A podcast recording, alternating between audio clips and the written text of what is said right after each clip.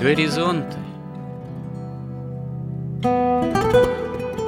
Авторская рубрика протерея Андрея Спиридонова и Георгия Лодочника Люди, явления, события –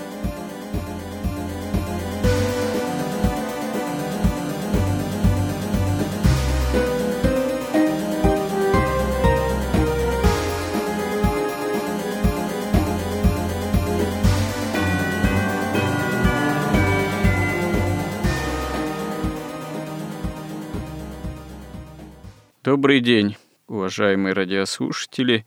В эфире радио «Благовещение» и в нашей рубрике «Горизонты» я, протерей Андрей Спиридонов и мой постоянный собеседник Георгий Лодочник.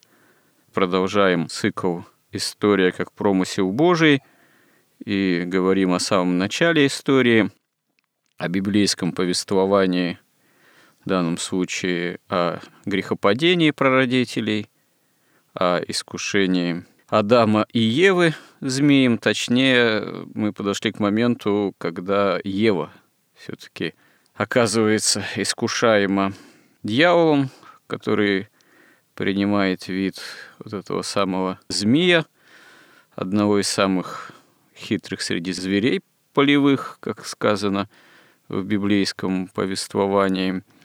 Собственно говоря, рассмотрение вот этого можно сказать, уже в определенном смысле исторического эпизода, потому что мы уже не один раз подчеркивали, повторюсь еще раз, что, собственно говоря, история человеческого рода в обозримых пределах именно как исторический процесс во времени начинается после грехопадения.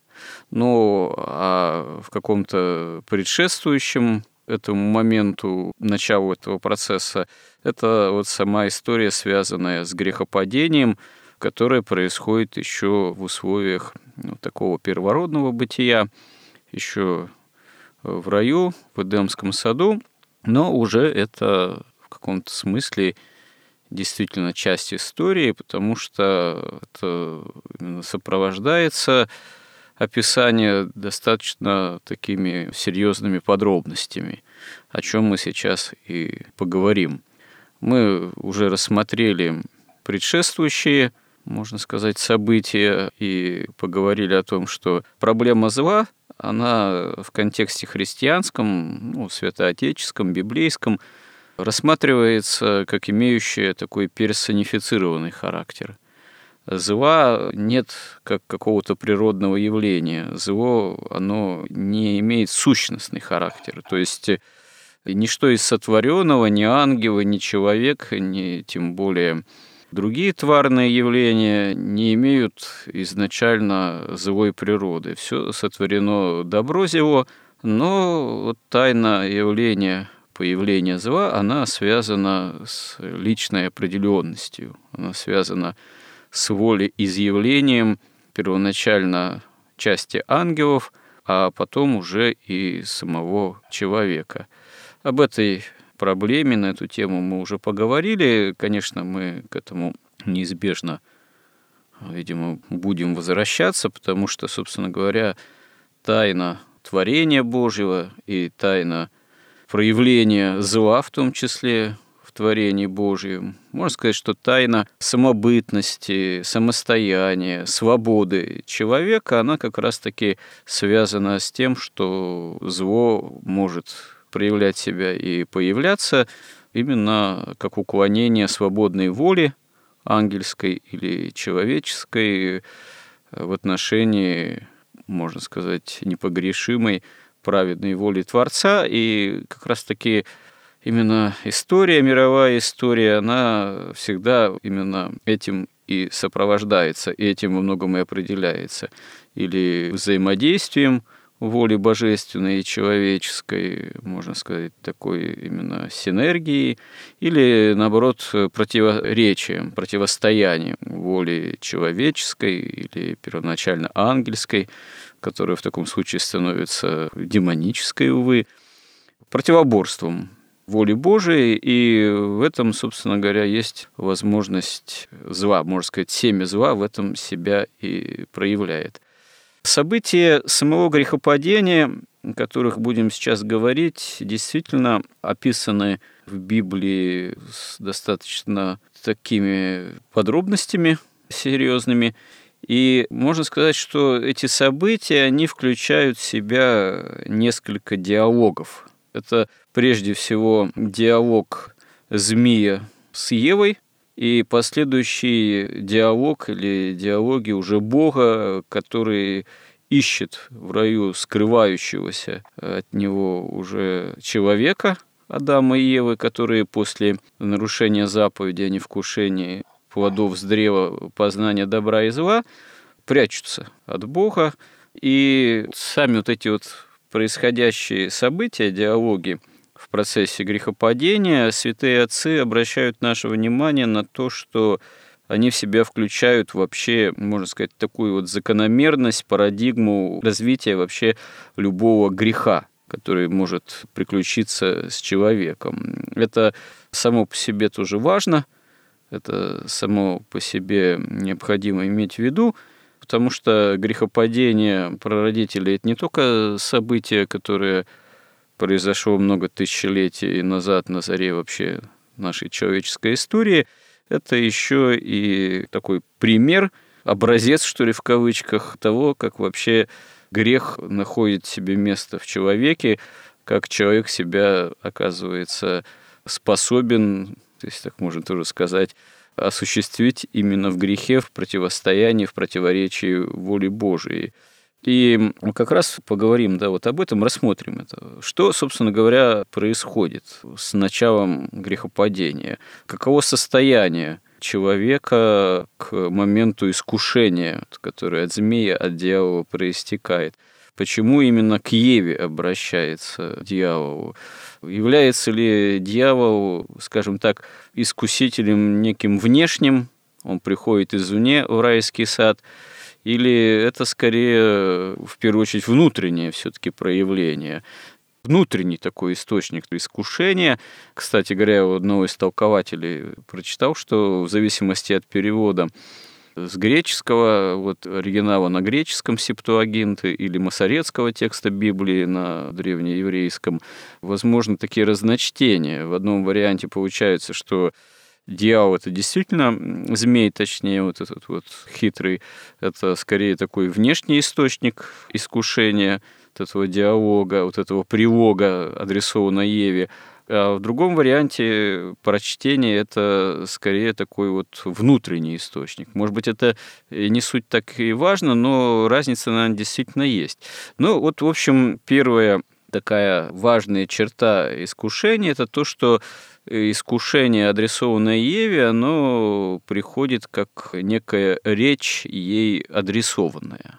Это вот именно приглашение к диалогу, и здесь святые отцы как раз наше внимание обращают, что уже вот само внимание Евы, само внимание Евы к адресованному ей вопрошанию, это уже начало искушения, это уже начало грехопадения, потому что Ева могла бы, наверное, ну, не реагировать, могла бы не обратить внимания, э, потому что тот вопрос, с которым обращается к ней змей – он исходит действительно не от Бога, он исходит не от Адама, а он исходит от некой все-таки иной инстанции, которой, вот, наверное, можно было внимание уделять, а можно было и не уделять. И вот как раз когда мы задаемся вопросом, а почему вот это искушение происходит и грехопадение, вероятно, уже то, что Ева оказалась склонна вступить в этот диалог – уже это говорит о неком ее состоянии, которое, видимо, внутреннем располагало к этому диалогу. То есть она, видимо, отвлеклась, скажем так, отвлеклась от обращенности к Богу, утратила внимание, утратила, видимо, некую бдительность. Вот здесь святые отцы тоже указывают на то, что это как раз-таки происходит с человеком, когда он проявляет внимание, скажем так, к помыслам, иное помышление пришло, сам по себе помысел, это еще не грех. Это некий внешний прилог. А вот внимание к помыслу, оно уже может небезопасно. А если потом происходит уже сочетание, диалог, сочетание с помыслом, это уже начало может оказаться именно падение греховного. Видимо, что-то подобное происходит и с Евой, коль скоро, как я вот уже заметил, очень важно, что сама история вот этого грехопадения, она как раз-таки для того, как грех развивается в человеке, как человек вообще любой встречается с грехом и может в него впадать, это все как раз заложено еще в грехопадении прародителей. Что вы можете в свою очередь на этот счет заметить? Это справедливо замечание толкования святых отцов? Конечно, справедливо. Святых отцов мы слушаем и читаем, что они писали. Конечно, вот то, что вы говорите, что если бы Ева вообще не слушала бы змея, конечно, вообще бы ничего не было. И надо сказать здесь, что это, собственно, и есть залог, вообще залог успешной семейной жизни. Когда женщина слушает только мужа, и только Бога, и только церковь, и когда она не слушает ни маму даже, ни папу, то есть слушать нужно маму-папу до выхода замуж ни подруг, ни телевизор, там, ни эхо Москвы, ни какие-то гламурные журналы, вообще никого. То есть женщина выходит замуж, выходя замуж, она выбирает себе главу, то есть разум вообще. Она в семье становится сердцем для этого разума и должна слушать, если она будет слушать просто мужа, церковь и Бога, то, в принципе, даже теоретически непонятно, какие проблемы могут быть в семье. Ну, конечно, муж может не слушать там Бога, не слушать церковь, или жениться, как некоторые относятся в наше время к жене как к какому-то аксессуару или по каким-то другим причинам. Но, в принципе, это, конечно, такой, в общем, чудодейственное средство. Можно сравнить только с тем, как говорил Христос, «Не судите и не судимы будете». И вот мы в прошлый раз закончили тем, когда прочитали, что змей был хитрее всех зверей полевых, которых создал Господь Бог. То есть вот это очень важное замечание, которых создал Господь Бог. Они не откуда-то взялись. А если читать по-старославянски, то там написано, что змей же быть мудрейший всех зверей, сущих на земле. То есть в старославянском вообще э, змей называется мудрейшим, а уже в синодальном переводе хитрее всех зверей полевых. И тут мы должны какой сделать для себя вывод, что вот эта мудрость, мудрость такая земная, мудрость логичная, да, мудрость без Бога, без восприятия этого божественного света, премудрости божественного света истины откровения, она становится, по сути, хитростью. И то, что мы тоже начали говорить на эту тему, что, что такое вообще хитрость или лукавство. Вот это можно сказать более точно, это когда свободная воля человека в данном случае следует не истине, а выгоде. И часто даже человек в этом себе не признается. А если признается себе, не признается другим. Он может говорить, что ну а как я буду следовать истине, вот как писал, например, Кант, целую философию создал, если истина нам в принципе недоступна. Какие-то пошли дальше, сказали, да вообще Бога истины нет, есть только выгода – и постепенно вот это лукавство, оно может развиваться в прямую ложь. То есть, когда человек прямо лжет уже открыто, он понимает, что он лжет, и он считает, что это вообще правильно, потому что именно ложь приводит вот к такой вот оперативной какой-то ближайшей вот этой выгоде, а вся эта истина, она ему, ну, тем хуже для истины, если истина с ним не согласна. Собственно, на этом построена вся вот эта наша современная цивилизация потребления, которая, в принципе, уже находится в состоянии глубочайшего кризиса. И снова возвращаясь к Библии. Значит, мы говорили, что то, что вовне, вот этот зверь, который создал Господь Бог, он, как все в мироздании иерархично, он создается сначала на уровне логоса. Этот логос значит, потом проявляется уже где-то на земле. Но опять же мы приводили слова Максима Исповедника, что человек объединяет все созданное Богом, мироздание от неба до земли, и поэтому вот можно сказать так, что все, что мы видим вовне, это отражение каких-то движений души, разума, сердца внутри человека. И поэтому тут как бы можно сказать, что все в комплексе. Во-первых, сатана, он вселился, то есть он фактически начал управлять змеем, потому что змей был мудрейший. И эта мудрость уже превратилась в хитрость. Он уже начал э, как бы уже искать собственную выгоду, поэтому легко попал под власть сатаны. И сатана, то есть змей, сатана, они обращаются именно к той части души, к тому движению, которое имеет, собственно, под собой положительное свойство, которое создавал Господь Бог как мудрость. Мы говорили, что женское начало, в ней мудрость, как бы вот это ум, который как дух созерцающий, он должен быть всегда обращен вот к этому свету первого дня, к божественному откровению, к Богу, ну или к мужу прошу прощения, что несколько перебиваю. Здесь какая-то все-таки, вот, по-моему, некоторая неясность возникает вот, по поводу змея и дьявола. Вот как я, наверное, уже упоминал или как бы формулировал, что, допустим, дьявол принимает образ змея, некого животного, которое, ну, может быть, тут, в общем-то, и не совсем-то и при чем. Просто вот дьявол принял образ этого змея. Другое дело, вот как вы говорите, что это персонаж достаточно тоже самостоятельный, который подпадает, как вы сказали, под действие власть дьявола и, ну, можно сказать, действует заодно. Мне, например, не совсем понятно тогда, а что же это за змей такой? Одно дело, это просто животное. Ну что, животное и животное. А другое дело, если вот он начинает действовать там как-то более-менее сознательно, заодно с дьяволом, это что же за существо тогда такое? Вот, ну да, самый хитрый из зверей полевых, которых создал Бог, но он что, рангом тогда выше просто животного? Ну, дьявол – это бывший ангел. Вот тут какая-то возникает неясность, кто ж такой этот самый змей.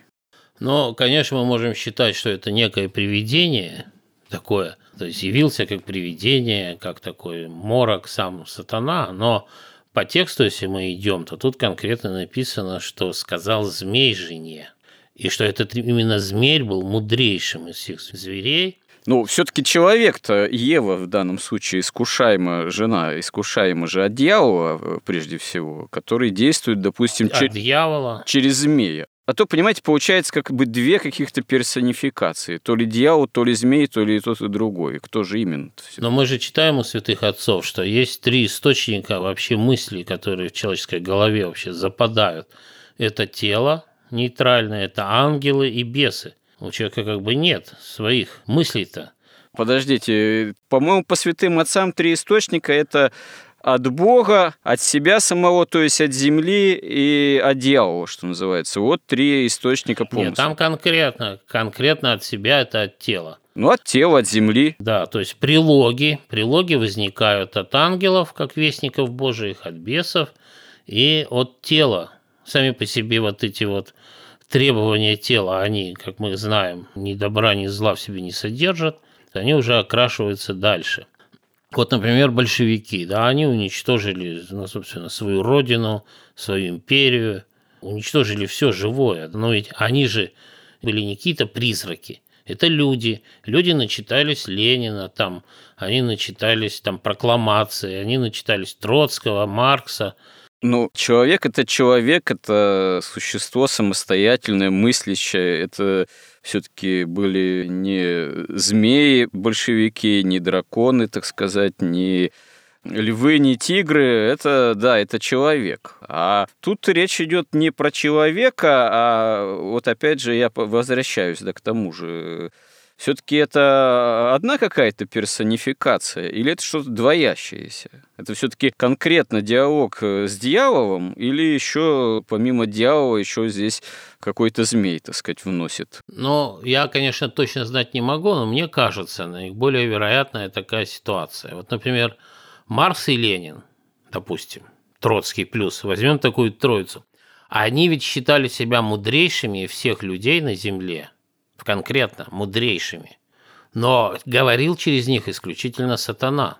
И те люди, которые читали, и которым нравилось то, что они читают, и которые верили вот в этот сатанизм, это у них внутри точно так же уже говорил и их точно так же искушал и соблазнял сатана. Ну, это понятно, но это же, опять же, люди. Это не какой-то змей. Люди. А что такое змей, кто такой змей? В таком случае, если мы его выделяем еще как некого посредника или еще какую-то некую инстанцию, то ли животное, то ли не животное, вот тут какая-то, я же говорю, вот, вот в чем еще неясность-то все-таки. Но мне кажется, что поскольку тут так вот запросто написано, и сказал змей жене, то есть она не поразилась, не удивилась, она нормально, возможно, разговаривала там со всеми животными. Просто когда пали, животные утратили вот возможность говорить. И как самый мудрейший из них змей, он стал как бы не только говорить, он и даже и ходить перестал, он стал ползать и питаться стал прахом. Поэтому то, что было, ну а почему животным не говорить? У них ведь, они могли бы вполне говорить, у них нет аппарата, потому что они просто, мы говорим на выдохе, они говорят на вдохе, ну, дышат. Да, допустим, поскольку дьявол действовал через э, некий э, образ некого животного, того же змея, который до этого мог ходить и, начи... и не ползать на брюхе, а имел там какие-то, может, даже лапы ходил на своих четырех, что называется, и раз это было в определенной степени с его согласия, при неком взаимодействии, видимо, с дьяволом, он заслужил свою толику проклятия, да, стал питаться прахом, ползать на брюхе, как представитель уже определенного животного, там, присмыкающегося вот вида.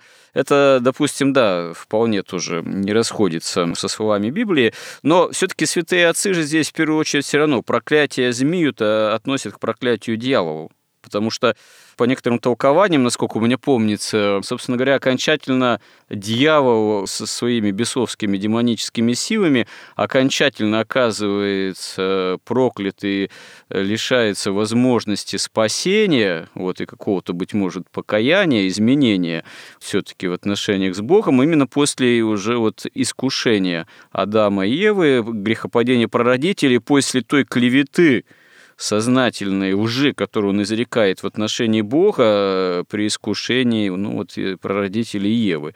То есть все равно проклятие это то, что он будет питаться прахом, ну, то есть уже окончательно дьявол потом питается пороками, питается грехами, страстями человеческими после вот совершившегося грехопадения прародителей. Все-таки это проклятие это в большей степени все равно адресовано дьяволу, чем в меньшей степени, наверное, змею, как там какому-то биологическому человеческому виду. Мне как-то так представляется все-таки. Но мы тоже говорили, что все-таки Бог создал мир в иерархии, и не просто в иерархии, там военной, в иерархии бытия, различные уровни бытия в нашем мироздании. И тут все, что происходит, происходит на всех уровнях, потому что все, что свыше, оно воплощается там, где ниже, то есть, в конце концов, на земле. И также точно вот, когда потом будет говорить Бог и о жене, он будет иметь в виду, и и вообще все женское. Это и сердце человеческое, это и церковь Христову.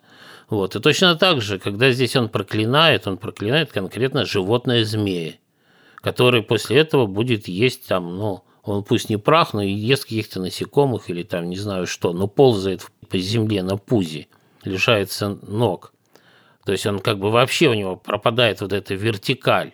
Вот человек чем отличается от животных? В нем все-таки как бы даже на уровне строения тела сейчас мы видим есть некая вертикальная иерархия, да, а у змея нет, у него только горизонтальная, он полностью к земле прижат и там живет. Это, конечно, проклятие сатане, который, собственно, и был настоящим деятелем, потому что змей был для него только ну, орудием, но вина змея в том, что он позволил обрести над собой власть. И точно так же в третьей ипостаси, это, я считаю, это сердце человеческое.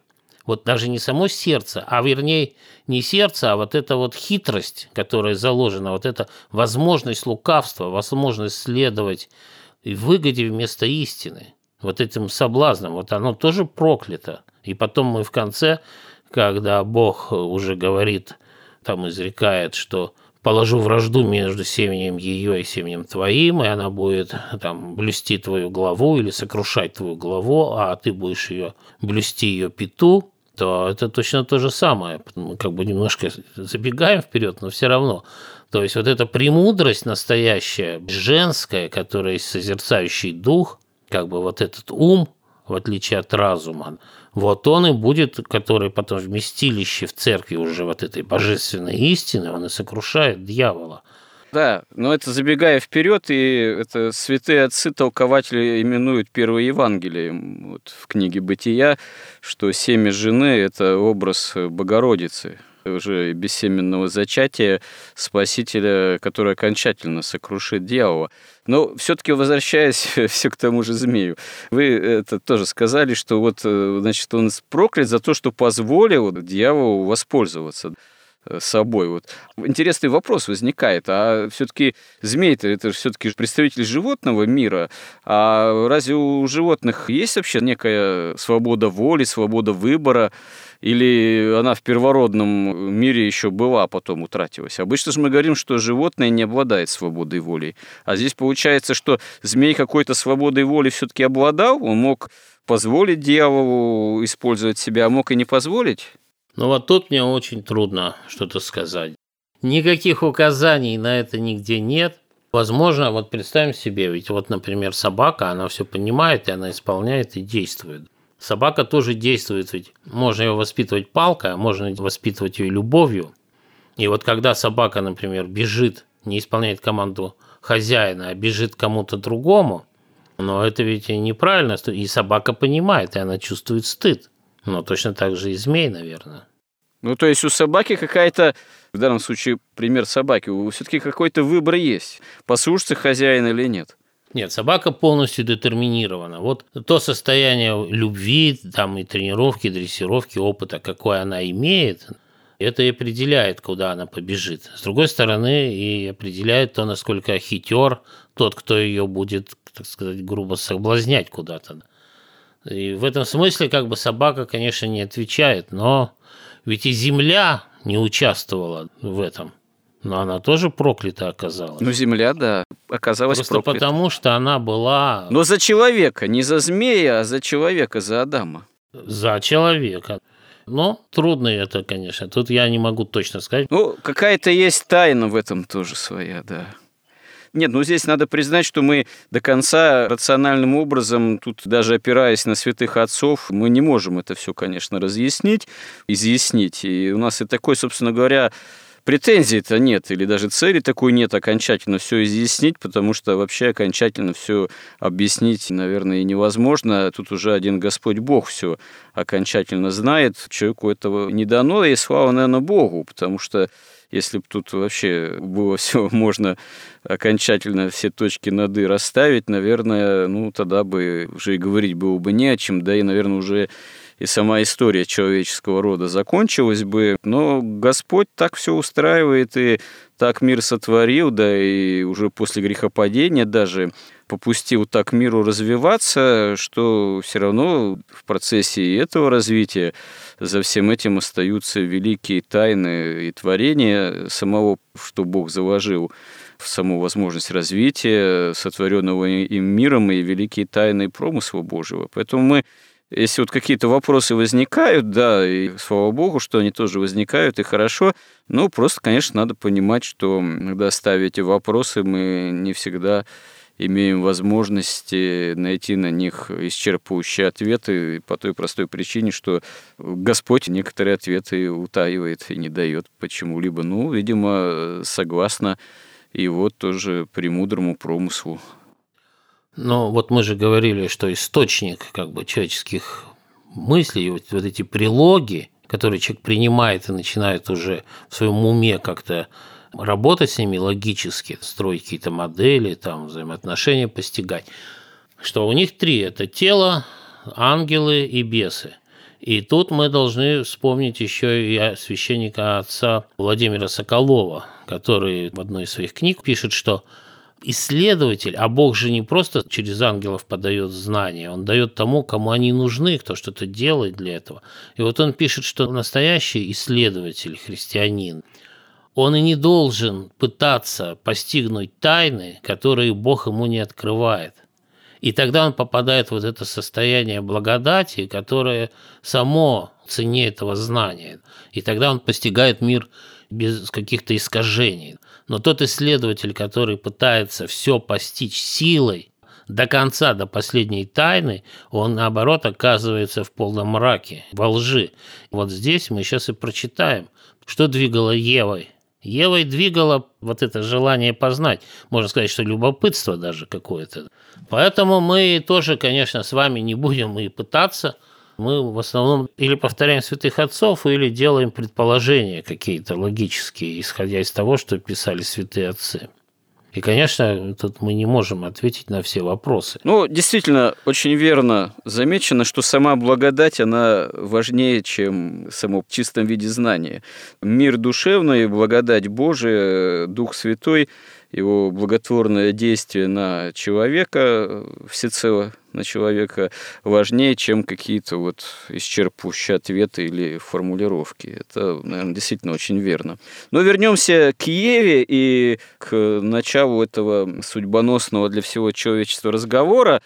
Действительно, то, что, как святые отцы говорят, Ева склонила свое внимание к разговору, к речи была ли эта речь э, действительно прямая, артикулированная, этого мы не знаем, как святые отцы тоже замечают, толкователи, что у змеи же нет такого речевого аппарата. Неизвестно, было ли тогда, но змеи, там даже с еврейского, это именно который вот шипит, что-то даже там даже ворожит как-то.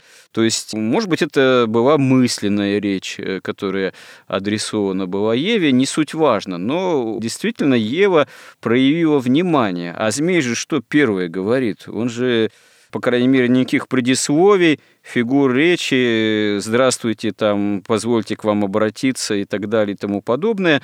Этого ничего нет. Сразу, как говорится, этот самый змей или дьявол в образе змея берет, что называется, быка за рога. Он сразу же говорит, подлинно ли, сказал Бог. То есть он сразу уже удочку закидывает с клеветой определенной на Бога. А что, а прав ли Бог? Тут, мне кажется, дьявол в этом смысле демонстрирует абсолютную какую-то виртуозность соблазнения и действительно какую-то в этом смысле вершину хитрости и какой-то вот такой мудрости, вот соблазнения.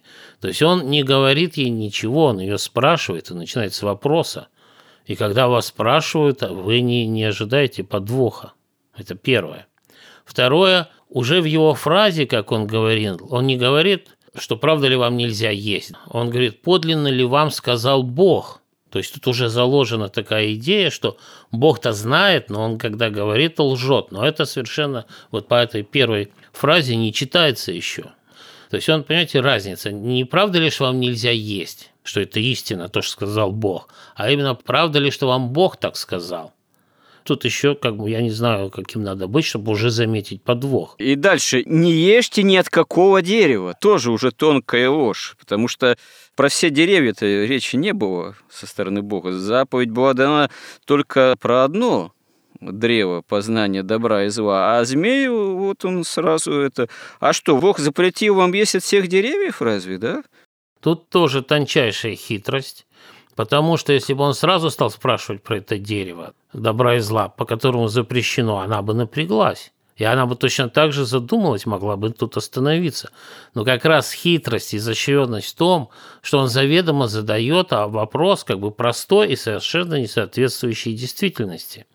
И она спокойно отвечает ему. Но дело же еще в чем, что он же ее вот тем самым, этим вопросом, он ее выводит из состояния вот этого молитвенного, из состояния вот этого созерцания света первого дня, там, божественной мудрости, он ее отвлекает. И отвлекает так совершенно невинно. И она ему отвечает, что нет, плоды с дерев мы можем есть.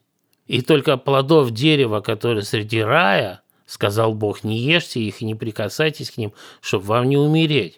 Тут тоже, конечно, некая неточность, потому что Ева, как женщина, она больше обращает внимание на плоды, Бог говорил, не ешьте от древа.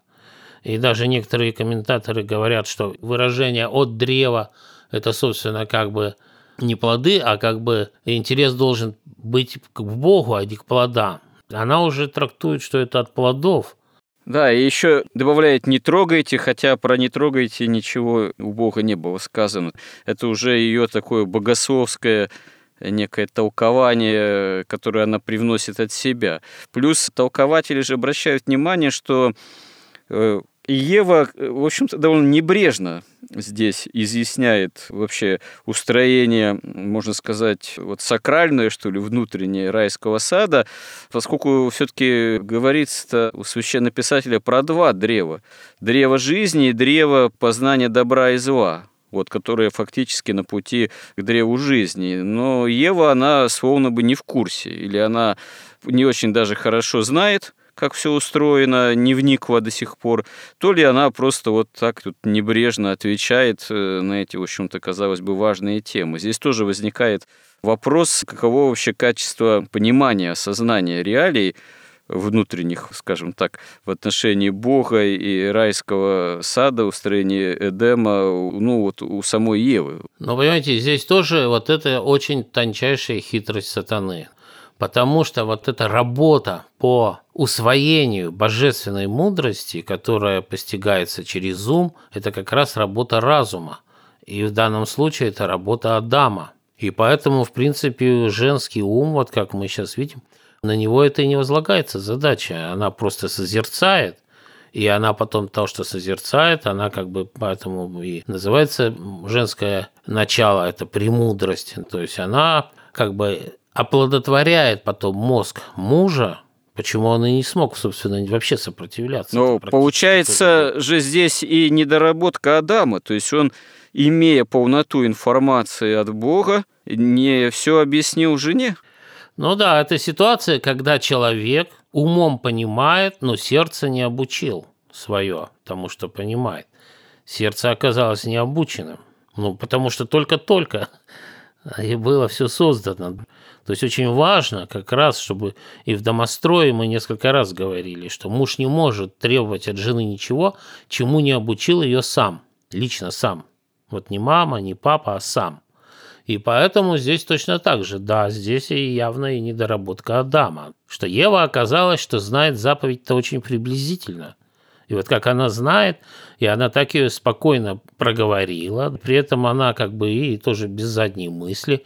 И вот тут какая опять хитрость. И когда она стала произносить вот эти слова, что только от плодов древа, которые среди рая, и что интересно, она даже не отличает Два дерева посреди рая, сказано в Писании. Да? А мне все равно древо жизни, древо познания добра и зла, она говорит, вот этих деревьев не касайтесь. Хотя о втором дереве, о древе жизни вообще речи не было. Поэтому она очень поверхностно, спокойно, так вот и, в общем, по-женски отвечает, как вот она знает, да, потому что у ней мысли не было к этому дереву идти. Ну, нельзя и не надо, и так все отлично. Но когда он ее вот таким вот хитрейшим, ну просто это учебник по соблазнению, насколько все очень тонко просто сделано. И, кстати, сатана так всегда со всеми нами и поступает, не менее тонко, очень часто. Поэтому в этот момент она сама, не змей ее спросил, но он сделал так, что она сама задумалась впервые об этой заповеди. А что же это означает? Задумалась, и тут он ей вот в этот момент, когда она впервые конкретно сконцентрировалась на этой заповеди, и в это время уже отвлеклась от созерцания и Бога, и мужа, или как в человеке, когда сердце видит некий соблазн и уже забывает свой разум и, и Бога, она и начала на него смотреть. И тут он говорит ей, что нет, не умрете. И сказал змей жене, нет, не умрете. Но знает Бог, что в день, в который вы вкусите их, откроются глаза ваши, и вы будете как боги, знающие добро и зло. И, конечно, в этот момент она и не видит никаких аргументов. А почему нет? Потому что ее не обучил действительно Адам. И она и так очень поверхностно относилась к этой заповеди. И тут начинает действовать как раз вот эта стихия сердца, где сосредоточие Эроса, она переводит фактически часть, по крайней мере, Эроса с мужа и Бога вот на этот плод, который она видит. Увидела жена, что древо хорошо для пищи, и что оно приятно для глаз, и вожделенно после этого, потому что дает знания. Это как раз то, о чем мы говорили, о чем писал отец Владимир Соколов. И взяла плодов его и ела, и потом очень коротко, и дала также мужу своему, и он ел. Но, как мы уже говорили, Понимаете, вот сам разум, природа разума, в нем нет желаний, в нем есть только жажда познания истины. Желаний в нем нет. Желания человеческие формируют сердце человеческое. Но чтобы сердце человеческое формировало полезные желания и формулировало, и вот этот женский мозг, чтобы оплодотворял мужской разум, как правильно, разум-то должен сердце воспитывать и просвещать. Вот ту работу гигантскую по вот этому усвоению знания вот на вербальном уровне божественном, это мужская работа. И мужчина творит культуру, а женщина придает ей смысл, потому что изначально она оплодотворяет мужской мозг, чтобы это делать. То есть мозг уже отрабатывает поставленную задачу, вот это желание. И поэтому, конечно, он тоже с непривычки, как бы, ну, задача поставлена, и шансов сопротивляться. Вообще, если женщина умная, у мужчины мало шансов вообще сопротивляться. Мы видим, как это все происходит. Уже время у нас немного, Поэтому мы давайте скажем кратко, а уже потом подробно, да, наверное. Как всегда, у нас продвинемся. эфирное время э, как-то стремительно сокращается. Только-только углубились какие-то материи прелюбопытные, как уже надо закругляться. Ну, собственно говоря, продолжим тему в следующий раз. Собственно говоря, мы в целом-то разобрали сам диалог вот, змея с Евой, Дальше-то, да, надо будет уже говорить о том, что последовало между Евой и Адамом, который вслед за Евой, в общем-то, никакого диалога не описывается, никаких, так сказать, разборов, пререканий, а просто говорится, что Ева, которая вкусила уже вот запретного плода, просто дала Адаму, и он ел. Ну а дальше уже начинаются диалоги с Богом, который ищет Адама и Еву, прячущихся, уже изменившихся, увидевших, что они наги, и прячущихся от Бога, и следует уже диалог их с Богом, можно сказать, отсутствие покаяния, ну и, да, вердикт, приговор божественный Адаму и Еве, змею, дьяволу, земле, к сожалению, изгнание из рая и начало, в собственном смысле, уже исторического процесса, как вот истории земной цивилизации. Ну вот об этом продолжим разговор в следующий раз. Но мне бы хотелось очень важно, мне кажется, очень кратко вот этот механизм грехопадения, там буквально за минуту все-таки закончить этим. Вот смотрите, Пьер Киркегор, он писал, что грех – это всегда обморок свободы. И Лев Шестов это подробно потом эту идею как бы разрабатывал. Грех совершается только в обмороке свободы, когда человек утрачивает свободу воли. И как вот тут все это происходит? Очень подробно и замечательно описано. То есть Ева хочет, человеческое сердце, стать как боги. После этого наступает автономность. То есть если я равна Богу, то я теряю вот это ощущение иерархии. Я отключаюсь от Бога, я начинаю проверять Бога, а прав ли Бог – то есть автономность поражает что? Следующий шаг – это сразу изменение, когда-то мы говорили о перспективе. И в центре мира уже не Бог, в центре мира сам человек, который начинает смотреть на Бога как на объект исследования. Одновременно с этим у человека возникает вопрос, а почему я не Бог? А не могу ли я быть Богом вместо Бога? Разумеется, вот он же и начинает из этого делать. Он говорит, ага, будь как боги, я хочу как Бог. После этого он впадает в состояние автономии от Бога, отключается от него, чтобы его судить. Значит, меняется перспектива, Бог становится объектом в центре мира, сам человек – Дальше он пытается, как его судить и как исследовать, прав или не прав. Он начинает это делать с точки зрения какой-то с высоты абстрактной истины, и смотреть, а правду ли говорит Бог, потому что если мы, как христиане, знаем, что истина – это то, что говорит Бог, и никакой другой не будет, и не может быть, и нет, то как же он будет судить-то Бога? Он должен обратиться к логике, такому логическому фантому, да, как будто существует чисто логическая истина. Ее не существует. Он начинает судить таким образом. После этого, естественно, что он, или даже перед этим, он отключается от созерцания божественной истины как раз на том моменте, когда он перестает верить. И вот это происходит очень быстро, потому что когда он переходит в автономность уже, он уже утратил веру Богу. Где он оказывается? Он оказывается в полной тьме, у него никаких шансов познать истину не остается, как только он теряет веру и как только он отвлекается от единственного источника истины, от божественной воли. И еще, что особенно как бы вот сейчас неприятно для нас, для всех, что и эрос, как высшая степень любви человека к Богу, Бога к человеку, отчасти переносится на плод. Этому тоже акценты определены, что сначала были наги, не стеснялись, потом стеснялись. Человек начинает стесняться своего тела потому что это, ну, эра самое чистое, самое совершенное, что есть в человеке вообще в мироздании, и, собственно, для того и создавался человек, чтобы любить. И он вот таким образом превращается, то есть разрушается целомудрие, тело становится соблазном и стыдом, ну и тут, конечно, классическая измена. Измена не телесная, а которая самое главное, с которой все начинается, то, что Ева не послушала ни мужа, ни Бога.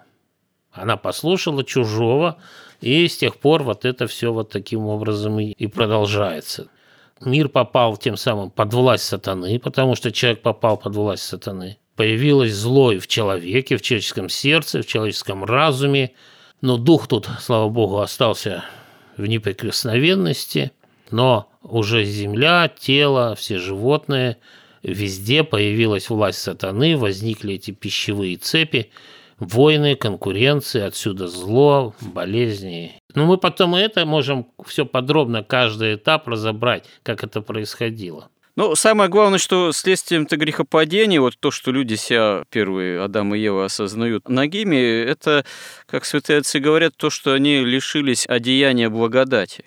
То есть э, они оказались совлечены, можно сказать, своей вот этой светоносности их э, плоть была светоносной, поэтому они, собственно говоря, и сами себя и свою плоть воспринимали именно вот в свете полноты благодати Божией. Когда они лишаются этой полноты благодати Божией, то они тогда уже себя и воспринимают иначе и воспринимают себя вот именно в некой такой ноготе.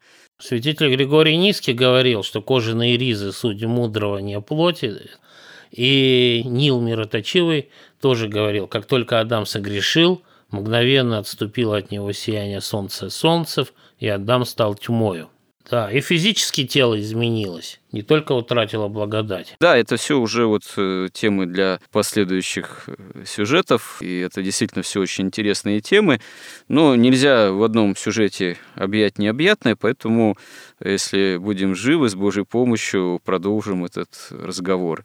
Э, храни всех Господь, спасибо за внимание. Горизонт на радио Благовещение.